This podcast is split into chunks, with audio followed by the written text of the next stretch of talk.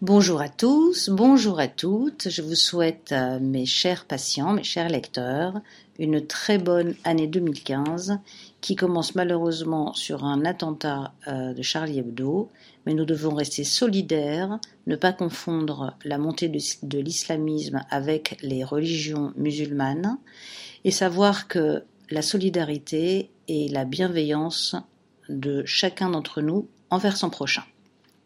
Aujourd'hui, je voudrais faire plaisir à Sandrine et parler donc de l'enfant qui fait pipi au lit. Pourquoi un enfant fait-il pipi au lit et comment euh, réparer cette, euh, cette pulsion qu'il a euh, de la manifester? Alors, un enfant fait pipi au lit pour exprimer un mal-être, pour quelque part laisser couler les larmes intérieures qu'il a, autrement que par euh, les yeux.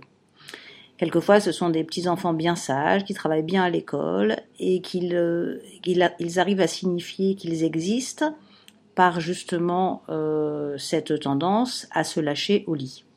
Bien souvent aussi à la naissance d'un petit frère ou d'une petite sœur.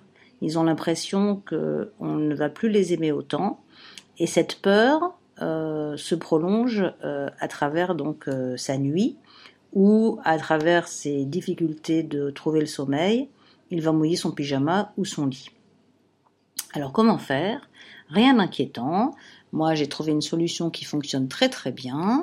Vous emmenez votre petit garçon, votre petite fille acheter une plante.